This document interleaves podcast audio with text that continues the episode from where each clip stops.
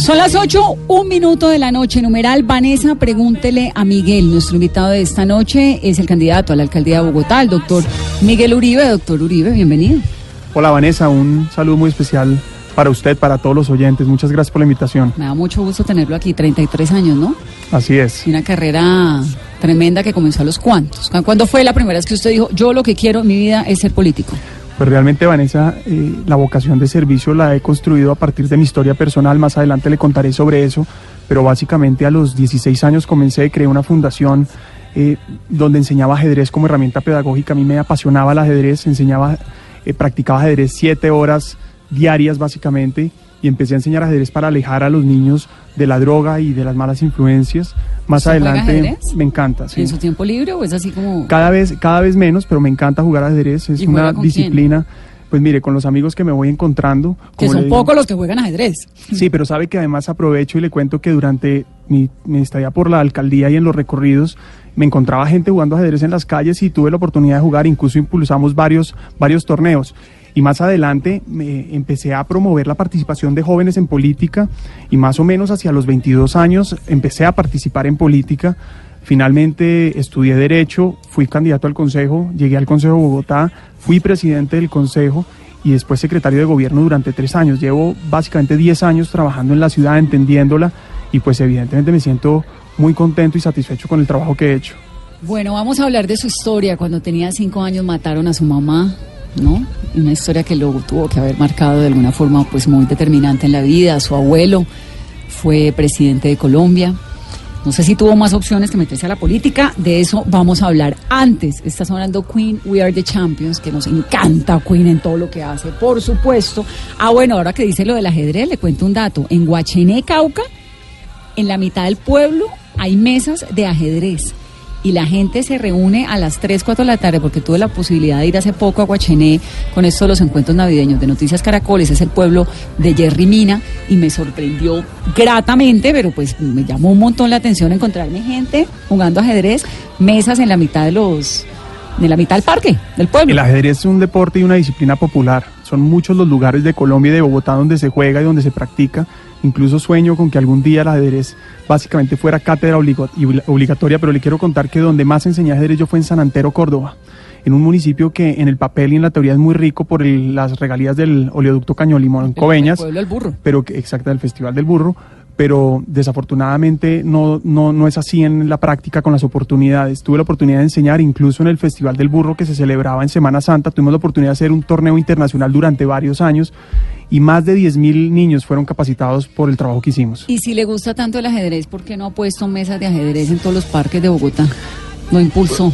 Porque, no, Vanessa, primero porque no fui el director del IDRD, pero segundo, sugiere, pues, segundo, secretario de gobierno, tiene algún tipo de influencia. Segundo, ¿no? segundo sí fue así. Le quiero contar que muchos parques de hoy de Bogotá tienen mesas eh, de, ajedrez. Eh, acompañé la inauguración de cientos de parques que hicieron la alcaldía local y el IDRD y por supuesto que sí promovimos el ajedrez. No en vano, además nos unimos durante muchos años a ajedrez al parque, trabajamos en diferentes estrategias para promover el ajedrez y desde la Secretaría de Gobierno con universidades hicimos simultáneas de ajedrez. Numeral Vanessa, pregúntele a Miguel. Somos ya la segunda tendencia en Colombia, vamos para la primera. ¿Qué pregunta la gente, Octavio? Bueno, a esta hora hay, hay varios temas alrededor de nuestro entrevistado del día de hoy. Pero, por ejemplo, Diego Molano le pregunta directamente a Miguel Uribe y dice, ante esta emergencia de calidad del aire, ¿cómo manejaría usted el tema de la siembra de árboles? Primera, segunda, rápidamente como para que entendamos los temas. Si el pico y placa no debería ser para los que más afectan el ambiente, o sea, el, el SITP, los camiones, los motos, las motos, los carros antiguos, eh, también esa, esa pregunta. Eh, le preguntan que cuándo va a empezar a mostrar sus propuestas en vez de atacar a Petro, por ¿Quién ejemplo. pregunta eso? Eso lo pregunta José Manuel Yester a través de nuestra cuenta de Twitter. Van Hunten pregunta de dónde recibió financiamiento para su campaña. Comencemos por ahí, doctor Miguel Uribe. Bueno, pues en este momento eh, arranco con un proceso que es el más difícil, además, que son las firmas.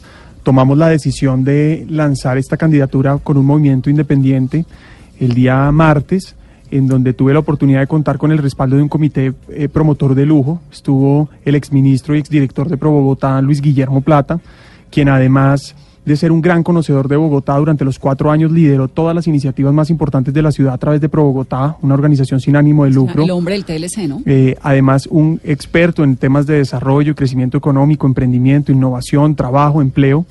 Por otro lado estuvo el general Moore, Luis Alberto Moore, el primer general afro de Colombia de la policía. Eh, es un, y tuvo una gran carrera, pero además de eso es una persona que representa la posibilidad de tener oportunidades, inclusión, pero además eh, la importancia de la seguridad para tener una ciudad en donde podamos vivir. Y María Conchita. María Conchita es una mujer que conozco hace ocho años, es, es la coordinadora de la instancia más importante de adulto mayor, de personas mayores en Bogotá. Ese es su equipo. Ese es básicamente, ese es, ese es básicamente tres personas representativas. María Conchita además representa a las mujeres, mujeres líderes, mujeres que eh, la han luchado, por supuesto a las personas mayores que tienen que ser empoderadas y tienen que tener más posibilidades. Y con este grupo inscribimos con, la compañía, con el acompañamiento de muchísima otra gente. Y arranqué a recoger firmas en este momento estamos recibiendo donaciones de amigos, familia, gente cercana. Es el momento más difícil porque obviamente recoger financiación sin aún ser candidato oficial es mucho más difícil, pero por supuesto es una tarea que vamos a cumplir y lo más rápido posible, Vanessa, y a todos los oyentes, vamos a presentar la mayor cantidad de firmas para poder garantizar la inscripción de la candidatura y poderle demostrar a la ciudad que hay una, un proyecto político, una propuesta para la ciudad eh, que va a hacer que los bogotanos vivamos mejor. Hay un mensaje que le voy a leer de un señor que se llama Manuel Antonio Salazar, no tengo ni idea quién es, pero él está denunciando, y le agradezco que me mande el mensaje, porque aquí oímos todos los mensajes y preguntamos lo que ustedes quieren saber. Dice que están recogiendo firmas con mentiras, porque dicen que son firmas para apoyar a los vendedores ambulantes. No se dejen engañar, en el día de hoy una señorita se me acercó a que le firmara con ese gran engaño, pero no cae en la trampa de mentiras por parte de los promotores de Miguel Uribe Turbay. Mejor dicho, lo que él dice su mensaje que es un poco más largo, es que se le acercaron a decirle, mire, estamos aquí recogiendo firmas para los vendedores ambulantes, para apoyar a los vendedores. Firme, que cuando el señor leyó el papel era para Miguel Uribe. ¿Es cierto eso? Por supuesto que no, Vanessa. Yo me he caracterizado por tener una vida pública transparente, sin mentiras, hablo de frente. Eh, y eh, lo que hemos buscado hacer es eh, invitar a todos los voluntarios, incluso personas a las que estamos recurriendo para que nos ayuden, porque tenemos muy poco tiempo para recoger estas firmas. Y lo que yo le diría es que yo no tengo la necesidad y no tenemos la necesidad de engañar a las personas. Estamos muy tranquilos y confiados de que hay mucha gente que sí quiere eh, que podamos participar de este debate electoral y desafortunadamente buena parte de esos mensajes están siendo eh, promovidos pues por personas que evidentemente no quieren que nosotros tengamos la oportunidad de estar en la contienda. Pero además le diría lo siguiente, Vanessa, si hay alguien del equipo, alguna persona voluntaria, una persona que ha tomado por su propia cuenta eh, un mensaje equivocado, pues evidentemente lo rechazo. Es decir, si eso está pasando, lo rechazo eh, contundentemente, pero por supuesto que no, no, no, no es la manera en la que hacemos las cosas. Mire, Vanessa, incluso a mí me atacan por ser claro y contundente, por ser transparente y sincero y auténtico. A mí me gusta decir las cosas por encima de la mesa. Y en este caso es clarísimo que la propuesta política que estamos defendiendo es la de avanzar, no perder más tiempo, sacar adelante la ciudad. Ya la corrupción y la negligencia eh, nos hicieron perder mucho tiempo. Y hay un grupo político en Bogotá que quiere usar la alcaldía como trampolín político, que quiere usar la alcaldía como caja menor para sus eh, aspiraciones presidenciales. Y yo precisamente hago política para que eso no sea así. Yo sueño con una ciudad que avance, avance hacia el futuro, una forma nueva de ver la ciudad y la política, una manera en la que podamos unirnos quienes no queremos perder más tiempo y queremos más oportunidades. Entonces, estoy convencido que esa propuesta es la que recoge las firmas y lo vamos a demostrar. Así que eh, pues gracias por los mensajes. Aquí estamos para contestar todo. El cronograma es 50 mil firmas, ¿no? ¿Hasta cuándo? Mínimo se necesitan 50 mil firmas, que son las legalmente requeridas. Yo espero recoger muchísimas más por dos razones. La primera es porque muchas veces hay firmas que no son válidas, personas que de buena fe se equivocan, personas incluso que de mala fe eh, hacen, hacen errores. Le pasó al doctor pero, para la candidatura. Que no fueron avaladas, entiendo y eh, la idea es entregar muchas más para garantizar que mínimo tengamos las 50 mil. Pero Vanessa, yo creo que vamos a recoger muchas más. Eh, estoy muy agradecido y aprovecho para las personas que nos están oyendo, para recoger esas, que nos están ayudando a recoger esas firmas, agradecerles desde aquí. Eh, ese apoyo es el que más me motiva a seguir trabajando. Mire, hacer política no es fácil, Vanessa. A veces eh, tantos prejuicios, estigmas, dificultades que si uno se encuentra en el camino, incluso sacrificios personales que hay que hacer. Y desafortunadamente esto ya se volvió un nivel de, de, agresión personal y descalificación que hace difícil hacer política, pero yo la hago con gusto. Y la hago con gusto porque no hay nada que se compare a la satisfacción de cuando las cosas se hacen bien. Entonces, a quienes nos están recogiendo y ayudando a recoger las firmas, muchísimas gracias y espero recoger la mayor cantidad de firmas lo más rápido posible. Ya regreso, le voy a hacer obviamente muchas preguntas. Vamos a estar con el doctor Miguel Uribe aquí hasta las 9 de la noche, nuestro invitado central en Mesa Blue. Pero quiero terminar la entrevista con, con Fonseca, que está en Miami, que está siendo muy generoso eh, tratándonos de explicar la presencia en el concierto. Pues es, qué pena aquí el sancocho que estamos haciendo, pero pues es que es un, es un tema también muy relevante. Fonseca, ahí lo volvimos a perder. Bueno, Caro, su pregunta. Doctor Miguel Uribe, ¿por qué decide irse por firmas? No hubo guiño del expresidente César Gaviria para que usted se fuera de una vez y sin recoger firmas por el Partido Liberal. Pues en primer lugar hay que tener en cuenta que los partidos políticos eh, tienen unos tiempos para los avales y la defensa de la ciudad no puede esperar. Yo tomé la decisión con un grupo de amigos, jóvenes, personas que soñamos con una ciudad diferente, seguir avanzando con las soluciones que requiere Bogotá, hacerlo de inmediato. Por supuesto, convocando a que el Partido Liberal y muchos otros que coincidan en la necesidad de avanzar, de no perder tiempo, nos apoyen más adelante.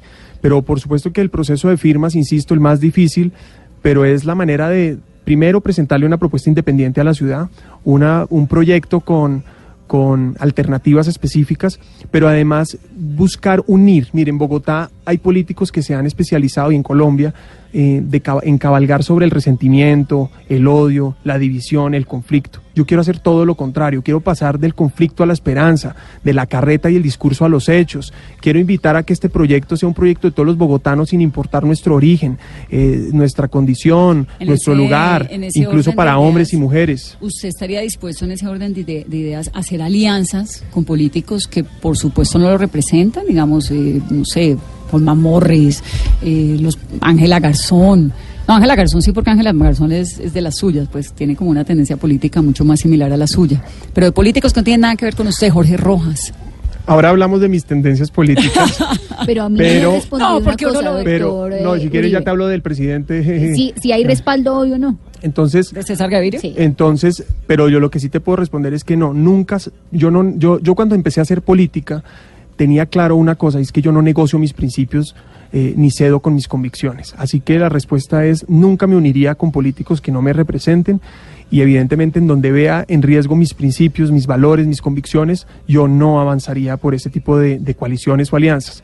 Y aquí creo que hay un bien mayor y es sacar adelante, o un propósito mayor y es sacar adelante la ciudad. Mira, Vanessa, hemos, como digo, perdido mucho tiempo por la corrupción y la negligencia en el pasado. Eh, desafortunadamente Bogotá se volvió eh, la zona donde caen los paracaidistas que no han hecho nada por la ciudad durante tantos años y que con ambición de poder quieren ser alcaldes. Una ciudad en la que todos los políticos que recientemente han gobernado la ciudad la han maltratado, la han utilizado como trampolín política, como caja menor, incluso eh, todavía estamos en veremos de todas las investigaciones de corrupción que están pendientes de las anteriores administraciones. Pero además de eso, Bogotá tiene que avanzar, tenemos que tener soluciones inmediatas, es que ya no da espera, las personas en Bogotá quieren soluciones, quieren respuestas inmediatas y en ese orden de ideas pues es precisamente eh, la invitación que yo le hago a los bogotanos. Y le voy a, voy a, aprovechar esta oportunidad para decirle, Vanessa, yo estoy promoviendo una gran unidad. Incluso hay muchos candidatos o muchos sectores con los que yo me quisiera unir, invitarlos a que tengamos un gran, un, una gran coalición por Bogotá, por el progreso, por el futuro, eh, por las oportunidades de la ciudad para poder competir en las elecciones. Doctor Miguel Uribe, usted tenía cinco años cuando murió su mamá, ¿no? Así es, Vanessa. Secuestrada por Pablo Escobar. Mi mamá era periodista, creía profundamente en la paz de Colombia. Como periodista ella fue fundamental para restaurar la confianza entre el M-19 y el, y el gobierno sobre el 88, 1988, 87, 89 y fue una partícipe, una protagonista del proceso de paz de desmovilización del M-19. Más adelante ella tenía un noticiero que se llamaba eh, Krypton y tenía una revista que se llamaba Hoy por Hoy estaba sentada en sus oficinas cuando llegaron dos personas y le dijeron, mire, el cura Pérez quiere entrevistarse con usted, que hay que recordar pues que era el comandante del ELN en ese momento, y ella pues estaba muy entusiasmada porque dijo, la razón por la que yo logré generar ese canal de comunicación con el M19 fue porque tuve una serie de entrevistas con Carlos Pizarro en su momento. ¿Y porque era periodista? Entonces, y era periodista, profesión y oficio que respeto, admiro y quiero mucho. y entonces ella eh, me dice, ella, ella dice, pues esta es una gran oportunidad, quiero promover, quiero promover eh, ese, ese proceso y resulta que se va. Y se va, eh, pues ahí la historia es mucho más larga y podríamos contarla en otra oportunidad, pero acepta. Y cuando acepta, resulta que ella se iba un viernes, venía un domingo, un lunes, y resulta que nunca volvió. Y durante alrededor de un mes, un mes y medio, mi familia no sabía dónde estaba. Y empezaron a buscarla, incluso pensaban pues que la tenía el cura Pérez, eh, llegaron, eh, hubo viajes, incluso hablar con las FARC a través de personas para buscar, que les ayudaran a buscar a mi mamá porque nadie sabía dónde estaba. Para hacer corta la historia, aparece Pablo Escobar diciendo, tengo a Diana Turbay con otra gente y básicamente le exijo al gobierno que eh, firme la no extradición y en ese momento pues arranca un proceso en el que dura mi, mi mamá seis, seis meses secuestrada, yo tenía cuatro años y medio eh, yo me acuerdo todavía el día que me despedí de ella saliendo de la casa. ¿Usted se acuerda de su mamá? Realmente tengo tres momentos muy presentes. Eh, uno de esos es la, la despedida. Cuando yo tenía cuatro años y medio me acuerdo que estaba cargado por mi papá. Mi papá me, la entre, me, me carga mi mamá, nos damos un beso y sale por la puerta mi mamá y no la vuelvo a ver. Me acuerdo cuando después, yo, bueno, una, a propósito, eh, tuve una oportunidad eh, muy dolorosa hace unos años de ver el diario de mi mamá en, secuestro, en el secuestro y cuenta historias como por ejemplo que ella, ella eh, estaba, la cambiaron de varios sitios durante esos seis meses y yo tenía cuatro años y en ese momento ella empieza a oír niños en una puerta, unos niños chiquitos. Y en el diario cuenta que ella les rogaba a los secuestradores que les dejaran jugar con los hijos, con los niños que estaban porque querían, quería, quería sentirme en sus brazos. Y pues obviamente pensar en el dolor que sentía mi mamá de no, tener a su hijo y por supuesto a su hija, mi hermana, mi hermana en ese momento tenía, 14 años eh, que para ella pues obviamente fue igual de doloroso, ¿no? muy difícil porque entonces, ella vivió. ¿Quién lo crió? Sin mamá, entonces que lo que pasa es que cuando ella entonces la van a rescatar, hay un proceso rápido pues para cortar la historia y efectivamente la matan y muere.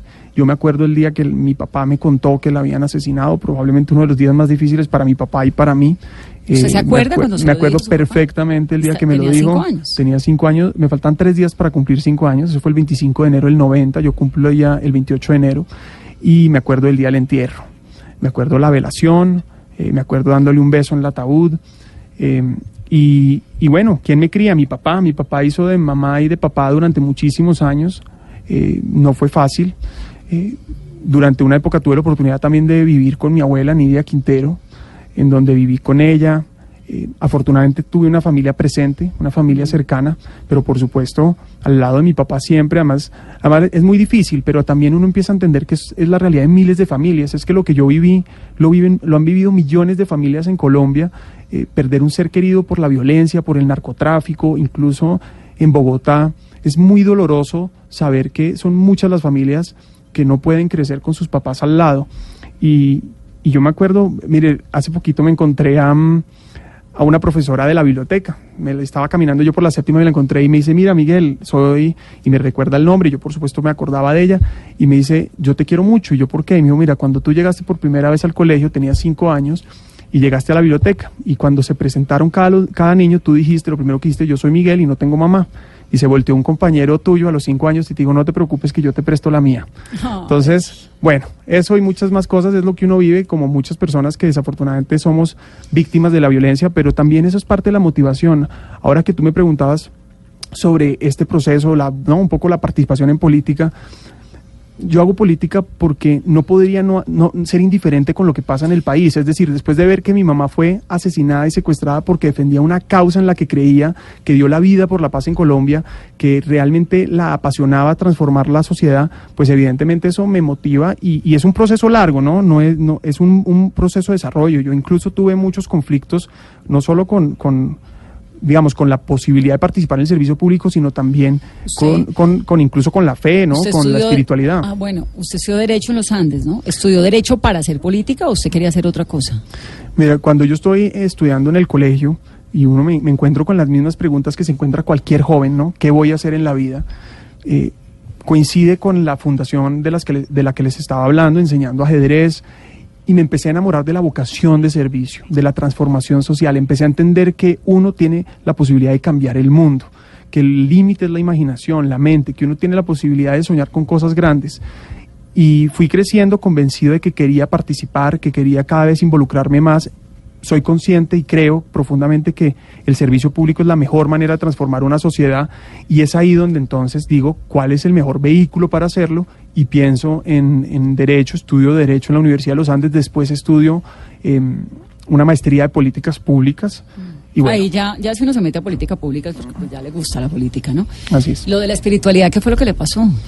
Pues imagínate que cuando mi mamá la matan, la explicación más fácil que me dijeron fue, Dios se la llevó. Y pues con el cuento de que Dios se la llevó, pues evidentemente yo tenía un conflicto grande con Dios que se había llevado a mi mamá. Yo no entendía por qué yo estaba sin mamá cuando Dios se la llevó.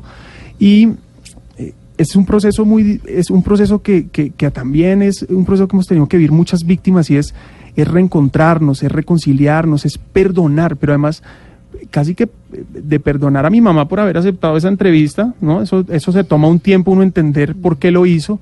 Y hoy que hago política, hoy que defiendo mis causas, hoy que defiendo unas convicciones, entiendo perfectamente que fue una decisión valiente eh, la que tomó y por supuesto que, que la motivaba pero además de, además, además como miles de profesionales que arriesgan su vida diariamente, ¿no? No solo periodistas, Vanessa, sino muchísimos policías, militares, eh, trabajadores, médicos, médicos, entre otras cosas. pero lo que, lo que yo creo es que eh, es una, es, es realmente. voy, ¿no? Sí. es realmente un tema muy complejo y entonces, pues bueno, ese proceso duró tiempo mientras me reconcilié conmigo mismo, con, conmigo, con, con mi mamá, con mi familia, con la, con Colombia, con Dios. Y hoy se da la bueno, antes de hoy, pues me doy la bendición creo, tengo fe, creo, creo que la espiritualidad sana y la fe es fundamental en una sociedad, la promoción de valores, eh, los principios, y creo que, aferrarse a, la fe eh, hace fuerte una sociedad. Doctor Uribe, el país está en esta polémica de la, de la empanada, pues obviamente eh, llegó a unos niveles pues muy lamentables. La conclusión, pues un muchacho termina pagando una multa de 850 mil pesos por comprar una empanada, pero va mucho más allá de eso, porque en realidad va, pasa por el código de policía, eh, pasa por una autoridad que estaba haciendo cumplir una regla, digamos, eso está claro, pero durante la administración de Peñalosa, usted como secretario de gobierno, muchas veces impulsó la defensa del espacio público, ¿no? Así es. Que además es necesaria. Por supuesto.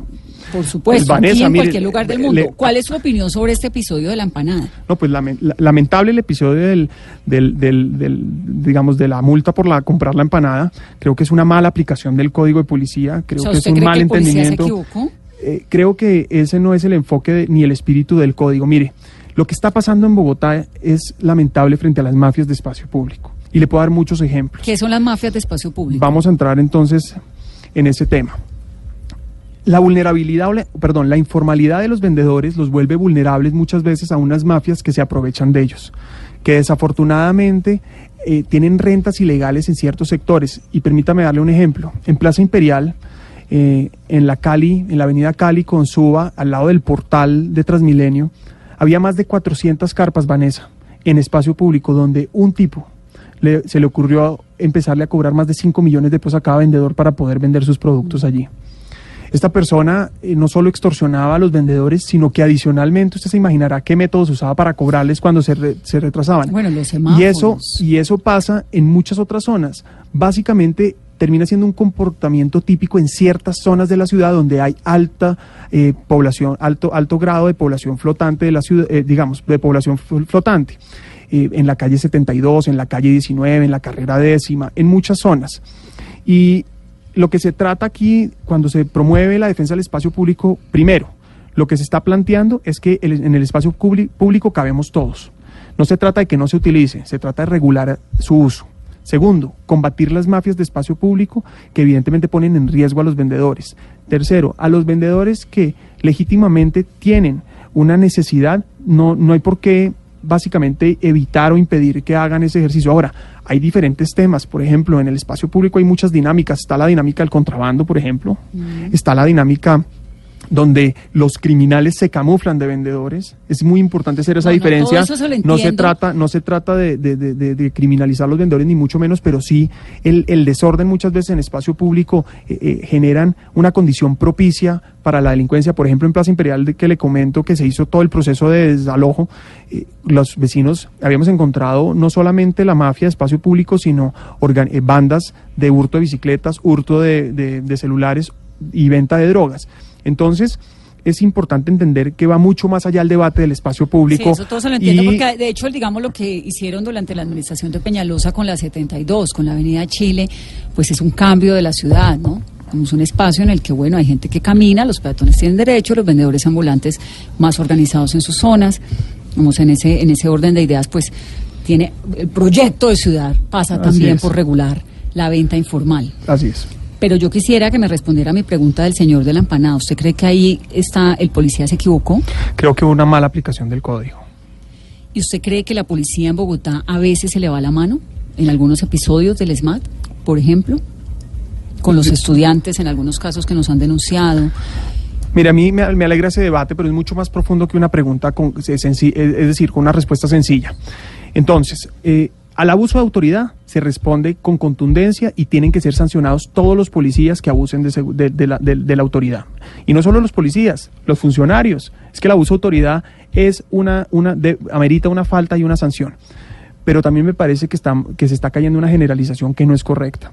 Los policías defienden el Estado, defienden a los ciudadanos, defienden la vida. No hay un sector de Bogotá, eh, Vanessa, donde no se reclame más presencia de policías, porque desafortunadamente eh, hay unos delincuentes que quieren apoderarse eh, de ciertas zonas y necesitamos personas que ofrecen su vida, que sacrifican su vida por todos nosotros. Entonces yo no generalizaría. Entonces diría, por una parte, Vanessa, quien abuse de autoridad, que lo sancione con toda la contundencia y con toda eh, claridad. ¿Y usted Pero al mismo alcalde- tiempo le quiero proponer una cosa, Vanessa, hagamos otro debate. Hablemos sobre los estudiantes, o más bien los vándalos, hablemos sobre los delincuentes que ¿Por qué- abusan por- de la por qué policía. une a los estudiantes con los vándalos? No, porque estoy en este momento recordando también que buena parte de que cuando hay presencia del SMAT, que usted hace énfasis, eh, yo también he visto policías y a SMAT golpeado y linchado, incendiado. He visto cómo, Mm. No, cómo es se terrible. maltrata. Es decir, un policía agredido es tan horrible como un policía Em- es más, em- eh, total, ex- es que ese es el debate que quiero plantear y le agradezco que usted lo diga de esa manera.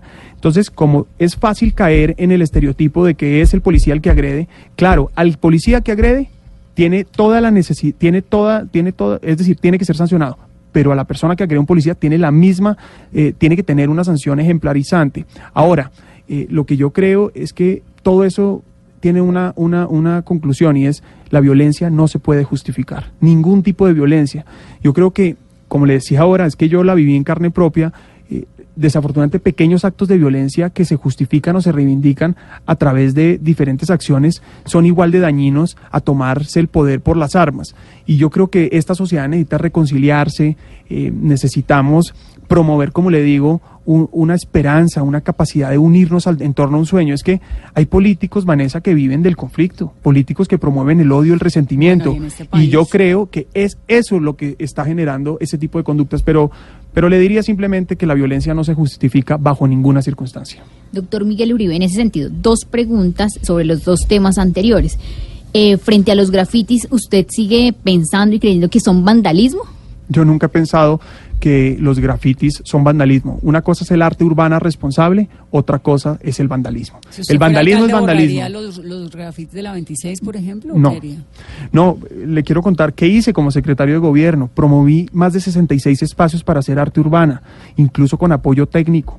Eh, acompañamos varias iniciativas. El arte urbana y el graffiti, mundialmente conocido así, se ha vuelto una gran po- oportunidad para Bogotá. Buena parte de, todos los portales turísticos promueven la ciudad con tours de grafitis y creo que hay que, que, hay que hacerlo. Incluso hemos aprendido como sociedad a, a- a entender el graffiti, a entender el arte urbano. Eh, esta administración y como secretario de gobierno promovimos el distrito graffiti en Puente Aranda, varias cuadras en donde básicamente es una gran galería a cielo abierto de grafitis. Otra cosa es el vandalismo. Otra cosa es dañar el patrimonio cultural, que recuperarlo nos cuesta a todos, Vanessa. Mm. El predial que usted paga, el ICA eh, que paga el comerciante de la esquina, el impuesto de rodamiento de su carro, va a cubrir los gastos del vandalismo de ciertos desadaptados que ponen en riesgo no solamente su vida, la vida de otros, sino que también eh, nos están dañando la ciudad. ¿Y qué va a hacer con los vendedores ambulantes de llegar a ser alcalde? Porque la medida que usted lideró no funcionó. Los vendedores ambulantes volvieron a Suba y volvieron al Restrepo. Mira, realmente el tema del espacio público, vuelvo y repito, se trata de regular el espacio público para todos. Este es un tema de permanente, pero ¿saben qué voy a hacer con los vendedores? Yo le propongo a usted lo siguiente, y es hacer una intervención integral. El vendedor, por su propia condición, co- condición de tantos años en la venta informal, pues evidentemente cuando se le ofrece otro empleo y otra oportunidad, difícilmente se siente tranquilo en aceptarla. Desconfía, hay incertidumbre, muchas veces hay liderazgos negativos que no lo permiten. Pero yo le propongo una cosa, Vanessa. Vamos a hacer un programa de apoyo integral a las familias de los vendedores, para que el hijo del vendedor no sea vendedor, para que sea profesional. Vamos a apoyar a, a- a las familias de los vendedores para que tengan mejores programas y accesos a acceso a programas sociales. Y, y- y- y básicamente hay que recordar una cosa, la venta informal no es el estado ideal. La gente que sale a vender al, al espacio público es porque tiene una necesidad, porque hay muchas oportunidades, porque faltan oportunidades. Y es por eso que yo voy a promover todos los programas necesarios para que sus familias estén mejor. Pero además le quiero decir otra cosa, y es que voy a promover empleo y emprendimiento en la ciudad. Esta ciudad, la mejor política social es la generación de riqueza, de empleo, desarrollo económico, que la gente gane más y mejor, que no haya desempleo, que los jóvenes tengan oportunidades, que una persona que tiene una buena idea en Bogotá, con disciplina, con trabajo, pueda salir adelante. Es que no tenemos que quitar las barreras que hay. Pero mire, en la, la séptima, por ejemplo, que está peatonalizada y que tiene una cantidad de vendedores ambulantes, no se pasa hasta ahora 8.45 minutos de la noche por la séptima. Me da pena, pero uno no puede creer ese desorden. Vamos, porque sí, hay un espacio que es peatonal, que además es bonito, porque tiene ahí el Teatro Jorge Eliezer Gaitán, porque es en pleno centro de Bogotá. Pues es, es que no quiero usar el término lumpenizado porque me da pena con los vendedores ambulantes que hay en esa zona, pero un poco sí. Bueno, pues precisamente ¿No? es lo que piensa la mayoría de los bogotanos. Quieren su espacio, quieren un espacio limpio, eh, quieren un espacio organizado, quieren un espacio digno para movilizarse, pero por supuesto hay que ser conscientes que en una ciudad cabemos todos. Incluso las personas que necesitan rebuscarse unos ingresos tienen que tener oportunidades. Así que en los miles de parques que a propósito se están haciendo en esta administración, bienvenidos los, las ventas de helados, de obleas, de jugos, que es lo que, que además así crecimos. Quienes tuvimos la oportunidad de jugar en un bar, en un parque de barrio, ¿Usted nos en dónde? ¿En Bogotá? en sí, en Bogotá. Yo siempre he vivido en la ciudad, en Bogotá. Soy bogotano, pero además, mire, una, una, no hay, un jugo en la, en la Alameda por venir cuando usted está montando bicicleta o cuando usted llega a un parque en Casablanca, en Suba o en Fontanar del Río y se come no unos helados. Eso no, es- ese no es el problema. El problema eh, o en el Parque Nacional. En el Parque Nacional hay otro, en el Parque Simón Bolívar, eh, básicamente hay otro tipo de, de situaciones, pero a lo que voy es, el, el- eso se llama el vendedor semiestático, no tiene problema. El problema y lo que genera dificultades es en los vendedores estáticos que básicamente se apropian de una zona, pero lo más grave son las mafias de espacio público, es quién está detrás de eso. O sea, todos los vendedores que se apropian de una zona es porque están en una mafia. No necesariamente. Porque eh, a mí lo de... lo- Son lo- dos, son dos conceptos De este tema, digamos, estoy tratando de comprender por qué lo del vendedor semiestático eh, le causa nos debe causar preocupación. ¿sí? No, no, no, estático, es- estático. El estático, el estático es cuál, el que El está que siempre en el mismo sitio. Sí, señora. Pero no se supone eso, se trata de la vida cotidiana. Yo me levanto todas las mañanas, me baño a la misma hora, salgo, dejo a las niñas y llego a la misma oficina a trabajar. ¿No terminan siendo como sus oficinas? No, Vanessa, el espacio público no es de nadie, es de todos, no es de nadie en particular. Pero básicamente lo que le digo, aquí hay muchos, muchos otros fenómenos. Simplificar ese debate solo a un tema es imposible, pero le, vuelve, le vuelvo le repito que no se trata de perseguir a los vendedores y que si soy alcalde, como alcalde voy a apoyarlos, voy a sacar a sus familias con diferentes oportunidades con el propósito de que puedan, puedan ser profesionales, tener mayores ingresos, tener mejor calidad de vida. Doctor Miguel Uribe, hablemos del medio ambiente, del aire de Bogotá, porque pues obviamente es el tema del momento. ¿Hace cuánto se sabía en la administración, digamos, cuando usted era secretario de gobierno del doctor Peñalosa, ustedes sabían de la crisis ambiental para la cual iba en picada Bogotá? Mire, eh, Bogotá tiene uno de los mejores observatorios de calidad del aire, permanentemente se hacen evaluaciones y en este caso pues lo que ha sucedido ahora nos invita a hacer muchas reflexiones. Lo que se generó, de acuerdo a la información que ha dado la administración, tiene que ver no solamente con la generación de emisiones, sino también con el ambiente y cómo se estaban compartiendo los vientos, los, los vientos, eh, la humedad de la ciudad, etcétera, entre otros factores. Pero mire, aquí lo importante es reconocer eh, que hay una necesidad de avanzar en materia ambiental. En mi caso, creo profundamente en la defensa de la naturaleza y del medio ambiente, del agua, de las fuentes hídricas, de conservar los humedales, de proteger los, los ríos que tiene la ciudad, de descontaminar el río Bogotá, Vanessa, una de las grandes promesas que finalmente se va a volver realidad con la Petar Canoas que se va a construir saliendo de Bogotá. Pero además de eso, en materia de calidad del aire, hay dos cosas. Y como alcalde, yo me enfocaría, primero, en controlar las industrias que no cumplen la norma, que básicamente contaminan el 47% del aire. Esas son las que más contaminan, ¿no? Así es, el 47%. Y el 20% del total, o el 43% de las fuentes móviles, eh, básicamente son los camiones, camiones de carga. Y es ahí donde nos tenemos que concentrar. Pasan varias cosas. La primera es que cumplan las normas, la segunda es que haya conciencia. Le voy a dar un ejemplo. Todos los días Corabastos tiene miles de camiones. Exactamente. Es impresionante que los camiones no se apagan mientras se hace el cargue o el descargue. Esos camiones tienen que apagarse. Y así sucesivamente. Es decir, yo, se lo, yo se lo pondría de esta manera eso también es parte de la corresponsabilidad de la cultura ciudadana de todos los bogotanos. Entonces se trata de medidas de autoridad y fuerza, de control. Al que no cumple la norma se sanciona, pero también de conciencia ciudadana. Y finalmente hay que promover las tecnologías limpias y lo promoveré tanto en el transporte público como en el privado. ¿El diésel es tecnología limpia? Hay diferentes calidades del diésel, pero yo creo que Bogotá muy rápidamente tiene que dejar el diésel atrás. Tenemos que pasar al gas y a, los transportes eléctricos. ¿Usted cree que es un error, fue un error de Enrique Peñalosa adquirir esa flota de buses de Transmilenio que viene pronto con diésel? La renovación de la flota es una gran oportunidad para la ciudad porque reduce el 84% de las emisiones de los buses anteriores. Y vale la pena resaltar que en este caso lo que más contamina son los buses SITP provisional que la administración pasada se inventó y dejó funcionando e incluso lo que más contamina son otro tipo de modos de transporte como, le, como lo mencioné anteriormente. Pero mire, lo que hay que hacer sin duda es tener un plan a, a mediano plazo viable, posible, financiera y técnicamente para, para acabar el diésel. Hay que acabar el diésel en Bogotá. Es, en este momento se dieron todos los incentivos. Esta renovación de flotas tuvo todos los incentivos para que hubiera flota a gas y eléctrica quienes escogieron no presentar esas propuestas, en este caso eléctricas, o, que no ganaron, fue, fueron los oferentes, pero además fueron por diferentes calificaciones técnicas. yo lo que eso no suena como que, bueno, entonces como no hubo más, entonces démosles a estos. No, yo se lo cambiaría. Eh, es que esta no es una decisión caprichosa.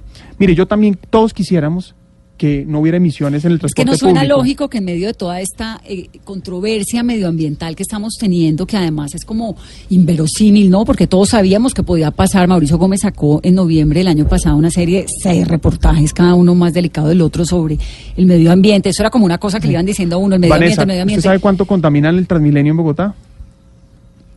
Pues menos, menos que los, el los camiones, menos yo que le quiero el 1.8 el uno pero se le suena lógico no, pero que yo le quiero yo, le diría a usted viene una flota de buses no sabe que no primero no es una flota es el 60 es solamente el 40% es diésel es diésel euro 6, euro 5 con filtro incluso más más avanzado de mejor tecnología que los que trajo la administración pasada que trajo 400 buses euro 5 la administración pasada pero no, no se trata de si es lógico o no sino también que es posible y que financiera y técnicamente se puede. Pero lo que le quiero plantear es lo siguiente es la discusión no es si el 1.8%, que hoy va a ser menos del 1% en contaminación por Transmilenio, es el centro, perdóname, es es la discusión es qué hacemos con el otro 98% que está contaminando.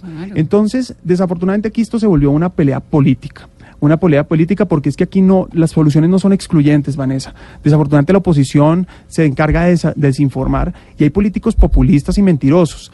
Entonces, eh, aquí se va a construir el metro y tenemos que hacerlo. Tenemos que llegar a, buses eléctricos, por supuesto que hay que hacerlo. Hay que acabar el SITP provisional, hay que acabarlo y tener, hacer una conversión de flota que sea a, gas o que sea eléctrica. Y por supuesto seguir promoviendo modos de transporte limpio. Doctor Uribe, eh, medidas sancionatorias, usted habla para los camiones, ¿contemplaría el pico y placa?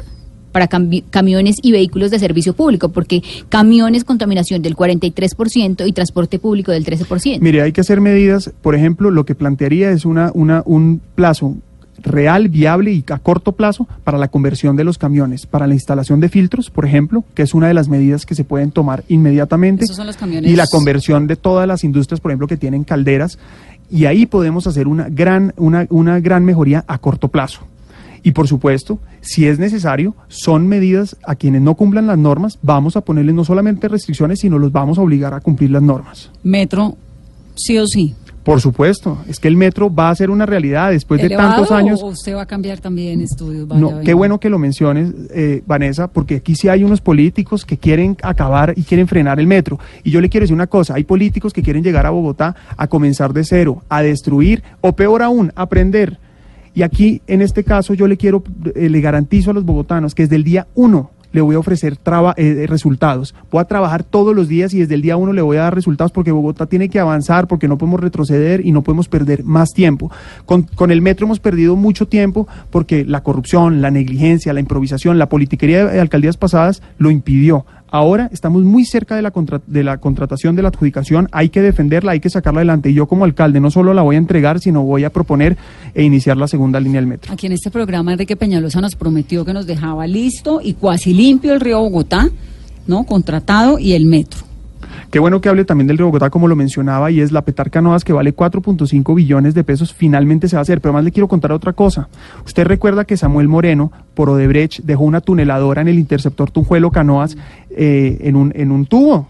No solo de corrupción, sino eh, eh, digamos, negligencia, básicamente estupidez mental aquí de todo, no, no solamente corrupción, sino negligencia. Pues resulta que esa, esa tuneladora la tenía que sacar la administración pasada y la administración pasada no la sacó por también negligencia. Esta administración sacó esa tuneladora y termina el interceptor Tunjuelo Canoas, que tiene una función fundamental, descontaminar el río Tunjuelo y servir las aguas básicamente a, esa petar que se va a construir. Entonces, en ese orden de ideas, ahí lo que se demuestra es que defender el medio ambiente hay que hacerlo con acciones. Es que, mire, yo le propondría esto a los oyentes. El debate en estas elecciones es entre buenos y malos gobernantes, entre acciones y carreta, entre transparencia y corrupción.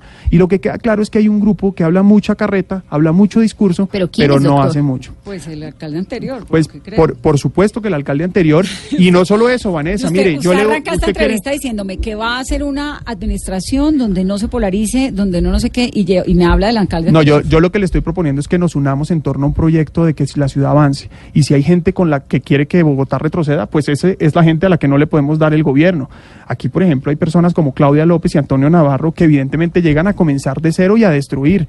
Y esa es a la gente que ha gobernado en Bogotá durante los últimos años. Claudia López y Antonio Navarro los meten en esa lista. Pero por supuesto, son personas oportunistas, personas que eh, básicamente eh, tienen un ánimo de no continuar las políticas y yo le quiero plantear otra cosa. Antonio Navarro en este programa la semana pasada nos dijo que él seguiría el metro como lo dejara Peñalosa, si lo dejaba por arriba, a medias, por, por donde fuera, dijo yo sigo con lo que tenga porque no voy a reversar más. Claro, porque, porque lo que quede contratado no, lo va, no lo va a poder retroceder. Pero mire, eh, yo le quiero hacer también un análisis. ¿Qué han hecho, qué han hecho, digamos, por Bogotá estas personas que hoy pretenden llegar y que desafortunadamente tienen una animadversión no solo con la administración actual, sino que quieren ellos consolidar otro tipo de modelo? Entonces yo, le, yo vuelvo y le repito que yo quiero defender a quienes queremos avanzar, a los que no queremos perder tiempo, a los que queremos soluciones ya y concretas. Es que yo me he tomado 10 años, he estudiado la ciudad, la he entendido, he trabajado por ella, tuve el cargo de mayor responsabilidad después del alcalde que fue la Secretaría de Gobierno durante tres años. No tengo un solo problema de corrupción ni de negligencia. Le puedo decir a los bogotanos con tranquilidad que le he ofrecido soluciones y que sin, sin, sin temer a equivocarme, puedo decirles que hice una buena gestión donde no tengo ningún tipo de señalamiento. Y en ese orden de ideas, le quiero decir que le garantizo a los bogotanos que no vamos a perder tiempo, que va a trabajar desde el primer día, porque conozco la ciudad, porque tengo experiencia en la administración pública, porque sé dónde están las barreras y los obstáculos. Mire, incluso usted ahora que habla de Navarro en, la, en, esta, en esta entrevista, él mismo reconoce que el primer año de, la, de, su administración perderá mucho tiempo. En otra, en otra entrevista, hágame el favor. por supuesto que sí, los bogotanos no queremos perder más tiempo. Aquí hay unos políticos que nos van a condenar a perder tiempo. Me va a tocar invitarlo otra vez. Por favor, además, además me quedo viendo como 20 minutos, me quedo viendo como 20 minutos. A propósito, pues Por felicitaciones, Fonseca, sí, ¿no? felicitaciones a Fonseca, a todos los artistas. Además le quiero decir otra cosa, solidaridad con los venezolanos que están en Bogotá, solidaridad con los venezolanos que luchan por una democracia y libertad. Qué grave, qué grave que esos políticos que quieren gobernar Bogotá hoy también estuvieron de acuerdo con lo que está pasando, con la dictadura que hay hoy en, la- en, en Venezuela. Pero además le quiero decir otra cosa. Como secretario de gobierno fui el que implementé la primera ruta de atención a los migrantes venezolanos. Y, esa, y, y, no, y le podría decir muchas otras de las cosas que tuve que liderar con un equipo, además, eh, maravilloso de personas y profesionales que todos los días trabajan por esta ciudad y que muchas veces no son reconocidos. Pero a los venezolanos que hay en Bogotá, miremoslos como una gran oportunidad. Esa migración Antes- va a ser a Colombia grande en el corto plazo. De acuerdo, muy de acuerdo con eso. Antes de que se me acabe el tiempo, ¿César Gaviria lo está apoyando o no? Bueno, esa pregunta hay que hacérsela a él. Lo que yo le digo a usted es que yo no, no voy a esperar a que los partidos liberal, a los partidos tomen decisiones sobre los avales. Invito al Partido Liberal, invito a muchos otros partidos a que si quieren que Bogotá llama? avance, ¿Habla nos él? unamos. Por supuesto, ¿Sí? por supuesto que sí. Peñalosa se equivocó con los buses diésel. Peñalosa toma decisiones responsables que no son populares. Y yo le quiero hacer una reflexión. La administración pasada tenía que haber renovado, eh, cambiado, renovado Yo los no buses. por la yo le quiero, no, es que le quiero, preguntando no, por la administración de Peñalosa le quiero hacer, estuvo. le quiero, no, le voy a decir dos cosas. La primera, los buses contaminantes que hoy están en Bogotá son consecuencia de la negligencia y corrupción de la administración pasada que los prorrogó por, porque precisamente no tuvo la capacidad de cambiarlos. Segundo, esta renovación va a mejorar, la actual, la de esta administración, va a mejorar en 84% las emisiones, tenemos un 60% de la flota a gas y yo como alcalde, Vanessa, me comprometo en estos micrófonos y con usted a que todas las nuevas troncales de Transmilenio van a ser a gas y eléctricas. No voy a volver, no voy a volver, pero- no voy a volver a contratar un solo bus a diésel. Claro. Una última. Usted, doctor Uribe, plantea que soluciones en su administración. ¿Cuál va a ser la solución para los bogotanos que nos pasamos casi 271 horas al año en trancones? Me encanta que me haga esa pregunta porque es que toda la infraestructura hoy se está construyendo. Mire, recibimos una ciudad sin plata, sin proyectos, con obras paralizadas. Durante tres años he sido parte de los proyectos, he hecho parte, he tomado decisiones, he apoyado los proyectos que van a darle finalmente a Bogotá las obras más importantes. Vanessa, por primera vez en 12 años se contrata la Tintal Alsacia, 13 kilómetros entre Bosa y Kennedy. Se está terminando la Tabor La Rincón en Suba. Se terminó la San Antonio entre la séptima y la autopista que es la 183 y, la- y se va a construir y se está construyendo entre, aut- entre autopista y Boyacá. La 153, la Sirena, se acabó entre séptima y novena y se va a acabar entre novena y 19. Se va a dejar ¿No se sabe contratado, se va a dejar contratado, no es que no la conozco, es que esa es la diferencia entre muchos y yo. Yo conozco esta ciudad, se va, va a quedar contratada autopista norte y séptima norte de la 200 a los peajes, se va a contratar la LO, incluso yo trabajé para que ese proyecto se hiciera desalojando esos predios que la administración pasada dejó invadir precisamente por negligencia y la LO entre el río Bogotá y la calle 13 se va a hacer, se va a contratar otro acceso a Suacha, hoy la autopista sur colapsó y la estación de San Mateo en Suacha colapsó, se va a construir y se va a dejar contratada desde eh, Ciudad Verde en Suacha hasta la Villavicencio donde se va a juntar con el metro la avenida, la avenida Ciudad de Cali pasando por el Tibanica.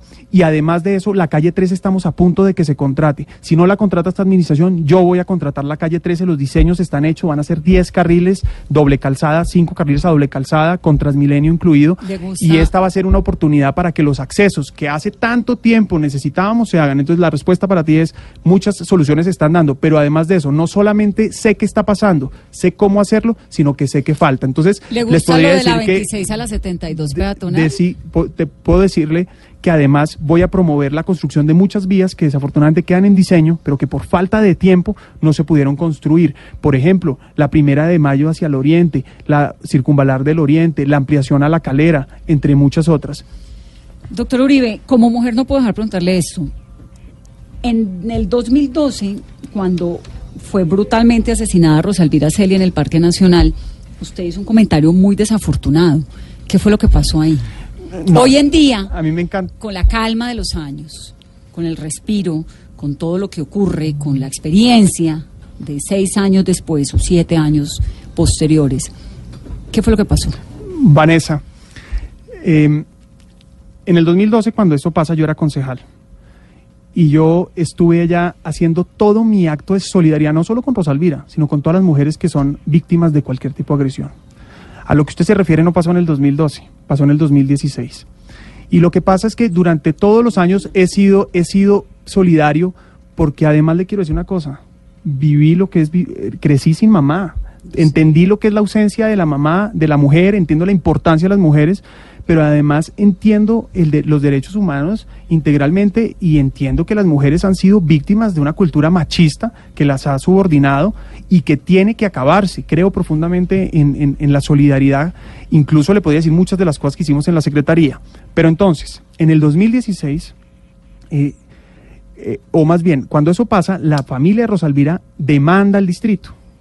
Y en el proceso de defensa judicial del distrito, unos procesos que no responden al secretario directamente, sino que venían desde el 2015, que se venían planeando por la administración anterior, es en el marco de uno de esos procesos donde una abogada eh, con un poder que está adelantando un proceso de defensa hace un señalamiento donde hay uno de los eh, argumentos que se llaman eximientes de responsabilidad, básicamente para el, dis- para el distrito, donde dice que el- la culpa de lo que le sucedió a Rosalvira fue culpa de ella. Y dice la abogada de la Secretaría, dice culpa exclusiva de la víctima, que es uno de los argumentos de acuerdo a como se llama en el derecho penal.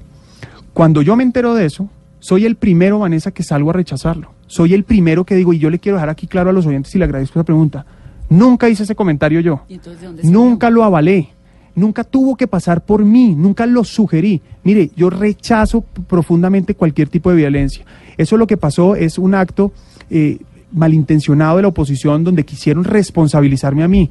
Yo no tuve O sea, ningún ese contacto. ¿Usted nunca lo vio? Nunca lo vi, pero es que además no lo tenía que ver, no era responsabilidad, no era una responsabilidad ni una facultad mía verlo. Y en ese orden de ideas, cuando eso sucedió, que fue un comentario de una abogada de la Secretaría que llevaba el proceso desde hace dos o tres años, es decir, no era un proceso que yo eh, inicié, y toma esa decisión en esa estancia del proceso, y yo me entero, salgo con la misma indignación con la que usted me lo pregunta, con No, la misma indignación. con inquietud porque me bueno, sorprende un o Con la montón. misma indignación que me lo, que me lo, me lo, me, me lo me señalan. sorprende un montón que un señor de su nivel diga eso, ¿me entiende? Pero lo, que, entonces- lo que el comunicado decía, por Pero eso entonces, se lo pregunto. mm, pero entonces usted, eh, hoy con lo que le estoy respondiendo, queda claro que yo nunca lo dije. Por lo que le digo, porque para ¿Y mí, entonces quién le achacó a usted ese episodio tan desafortunado? pues primero eh, queda claro que, primero la oposición. Obviamente hubo unos periodistas malintencionados que sugieren, pero por ejemplo, ahora que usted busca ahí no, es que las estoy buscando noticias... la fecha exacta de lo de eh, Rosalvira. Eso fue en ¿sí? 2006. Ah, no, lo de caso sobre... fue 2012. 2012, claro. En Es que cuando me dice que no fue 2016 No, no, en, que 2000 sale- en 2012 fue lo que le pasó, digamos, Claro. fue eh, el asesinato a Es que- es que por un momento pensé y dije, ¿será que no fue en el 2012? No, me refiero, me refiero que en ese año, el- mi, comen- mi supuesto comentario no fue en ese año, Sino en el 2016. en el 2016, que no fue mi comentario, que nunca lo tuve, no, nunca pasó por mis manos ese documento, no fue un documento que yo avalara, fue en el marco de la defensa judicial del distrito de un proceso que fue eh, autorizado o avalado y usted en el por ser gobierno. secretario de gobierno inmediatamente cae sobre usted esa responsabilidad No, comunicado. ¿Es lo que ocurre o qué es lo que Básicamente lo que pasa, la noticia era la Secretaría de Gobierno acusa a Rosalvira de ser, eh, eh, eh, de ser responsable por lo que le sucedió, más o menos. Sí. La Secretaría de Gobierno. Eso tampoco básicamente es cierto, pero lo que queda claro es que yo nunca lo hice ¿Y, y, no hay un qué- documento. ¿Por qué dice Secretaría de Gobierno? Pues porque una funcionaria en el marco de un proceso de defensa judicial, pero además le quiero contar otra cosa, Vanessa. Eso que pasó, que no lo hice yo y que no me pronuncié en ese sentido, sino por el contrario salí a rechazarlo y a solidarizarme ¿Y con usted las por qué en ese momento no Le salió a decir- decir, me da pena, pero yo tengo nada que ver con pero este Vanessa, comunicado"? claro que lo hice, claro que lo hice. Y más le quiero contar una Pues no infidencia. tanto, porque las mujeres nos quedamos con esa sensación. Pues lo siento, bueno, es que eso es lo que pasa a veces con el periodismo. El golpe, ¿no? Se lo, lo, lo difunden de una manera y la manera y la defensa El no tanto. el periodismo no, Pero si el comunicado le- sale de su pero- secretaría. no, no sale, es que no fue un comunicado, Vanessa, precisamente no fue un comunicado, pero yo le quiero contar una cosa. El día antes, yo, yo me casé el 14 de mayo. El 15 de mayo me levanto y veo en el espectador, en la, en veo en el espectador esa noticia. Salí del hotel a una rueda de prensa en la Casa de Igualdades en Chapinero, en donde tuve la oportunidad de reunirme con la directora, con la secretaria jurídica, la secretaría de la mujer, la secretaria de la mujer, y hicimos un pronunciamiento oficial en donde rechazábamos ese comunicado. Las personas además, que, que aprovechamos de, ese, de, ese, de eso que además claramente es desafortunado y no debió suceder. ¿Sabe qué pasó con eso? Creé en la Secretaría toda una línea de, de litigio estratégico en donde tengan que ver las mujeres. Donde hay violencia de género, creamos con la Secretaría de la Mujer, con la Secretaría Jurídica, una línea, estratégica, una línea de litigio estratégico en donde todos esos casos se elevaban para que no volviera a pasar, no con Rosalvira, no, con ninguna mujer. Entonces lo que vuelvo y le repito y le quiero decir a todas, nunca ese comentario lo hice yo no solo porque tengo la plena convicción de que las mujeres no pues, hay que defenderlas y que hoy estamos viviendo una sociedad machista que hay que combatir. Fui secretario de gobierno, tuve mil oportunidades de reunirme con el Consejo Consultivo de Mujeres.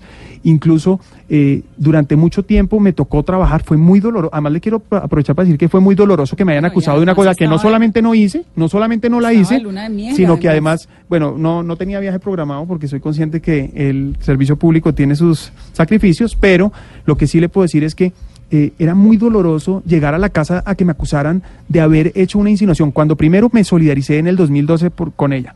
Cuando de ahí en adelante siempre he sido solidario con cualquier abuso o agresión a una mujer. Cuando trabajé en el Consejo y cuando trabajé en la Secretaría por defender a las mujeres. Incluso le voy a decir rápido, creé la primera política de derechos humanos, la formulé. La primera política de derechos humanos la formulé yo en la Secretaría de Gobierno creé la, creamos todos los planes de acciones afirmativas para población étnica y todos, sin excepción alguna, tienen una responsabilidad de proteger a las mujeres. Entonces, las acciones desafortunadamente no se difunden. Pero yo le, yo le, pero yo le quiero, pero entonces, que quede claro, ese comentario nunca lo he hecho yo, nunca sería capaz de hacerlo, pero además no lo pienso. Me parece entonces que, quede así de claro. repita y que vuelva y lo repita. Y lo voy a repetir las Porque le quiero decir que en las redes sociales lo dicen constantemente y lo preguntan porque lo vinculan a usted directamente con un comunicado que salió de su, de su no secretaría. Es un, no, no es un comunicado. Tampoco es una declaración, es un proceso. Mire, yo, le, yo rápido expliquemos esto. Eh, todas las secretarías, todas las entidades tienen esquemas de defensa judicial. Eso lo que implica básicamente, Vanessa, es que todos los procesos se delegan en, en, abogados a los que se les entrega un poder y asumen esa, ese, ese, ese pleito. Eso tiene una coordinación jurídica, incluso en este caso de la directora jurídica, que le quiero decir que renunció y se fue de la Secretaría porque evidentemente yo nunca tuve conocimiento de eso. Lo que yo sí tengo un reproche es porque a mí no me contaron que esa era la línea de defensa, porque si esa hubiera sido yo hubiera impedido que ese argumento fuera utilizado, pero nunca me lo dijeron y nunca nunca tuve ningún aval. Es que lo importante aquí, Vanessa, es que yo no lo autoricé, no lo pienso ni nunca lo dije. Y tiene que decirlo, repetirlo y volverlo. Y lo voy a decir, ¿sabe por qué? Porque aquí yo, sí yo no voy a decir en esta entrevista muchas veces. Además, además otra cosa que le quiero decir es, usted pregunta, pero entonces ¿quién lo hace? Pues la campaña de desinformación es que hay mucha gente que no quiere que a mí me vaya bien, que no quiere que la propuesta y los liderazgos que nosotros estamos promoviendo triunfen. Y le voy a decir una cosa. También era la línea de defensa. Eh, mire, yo le, creo que no hay un argumento válido para utilizar esa expresión. Mejor dicho, eh, Rosalvira representa a millones de víctimas que tienen que, que requieren toda la solidaridad y el apoyo y por el contrario, no hay nada que justifique un argumento como ese, como me pronuncié en su momento. Entonces, lo que yo le diría a ustedes, eh, hay un grupo de, mire, incluso le va a contar otra cosa. Mire, yo tengo, pero le voy a contar esto. una, mi subsecretaria, mi, durante un tiempo mi subsecretaria era una feminista que yo la contraté y sabe que va y, me, y, me, y, me, y me confiesa durante un tiempo me dice usted sabía que yo pedí nosotros en las organizaciones feministas pedimos su renuncia y esta feminista que trabajó conmigo es la ella y muchas otras, incluso organizaciones de mujeres, se dieron cuenta, primero me conocieron, segundo vieron que había, mal, eh, había desinformación, tercero hicieron equipo conmigo para defender a las mujeres en el distrito durante mis tres años como secretario. Y eso lo que implica es que aquí no se trata, es decir, aquí se trata de construir, de avanzar, de no perder más tiempo, como lo he mencionado, pero vuelvo y le repito, sé lo que es vivir sin una mamá al lado entiendo la necesidad. Incluso le voy a contar otra cosa. Yo estoy casado, yo me casé hace tres años y me casé con una mujer que tiene tres hijas. Hoy eh, amo a estas niñas como si fueran mías, quiero tener hijos y espero muy pronto ser padre. Em, pero y le, digo eso porque es que no es posible caen muy bajo las personas que me atacan con eso. Entonces, para terminar, Vanessa, gracias por esta oportunidad.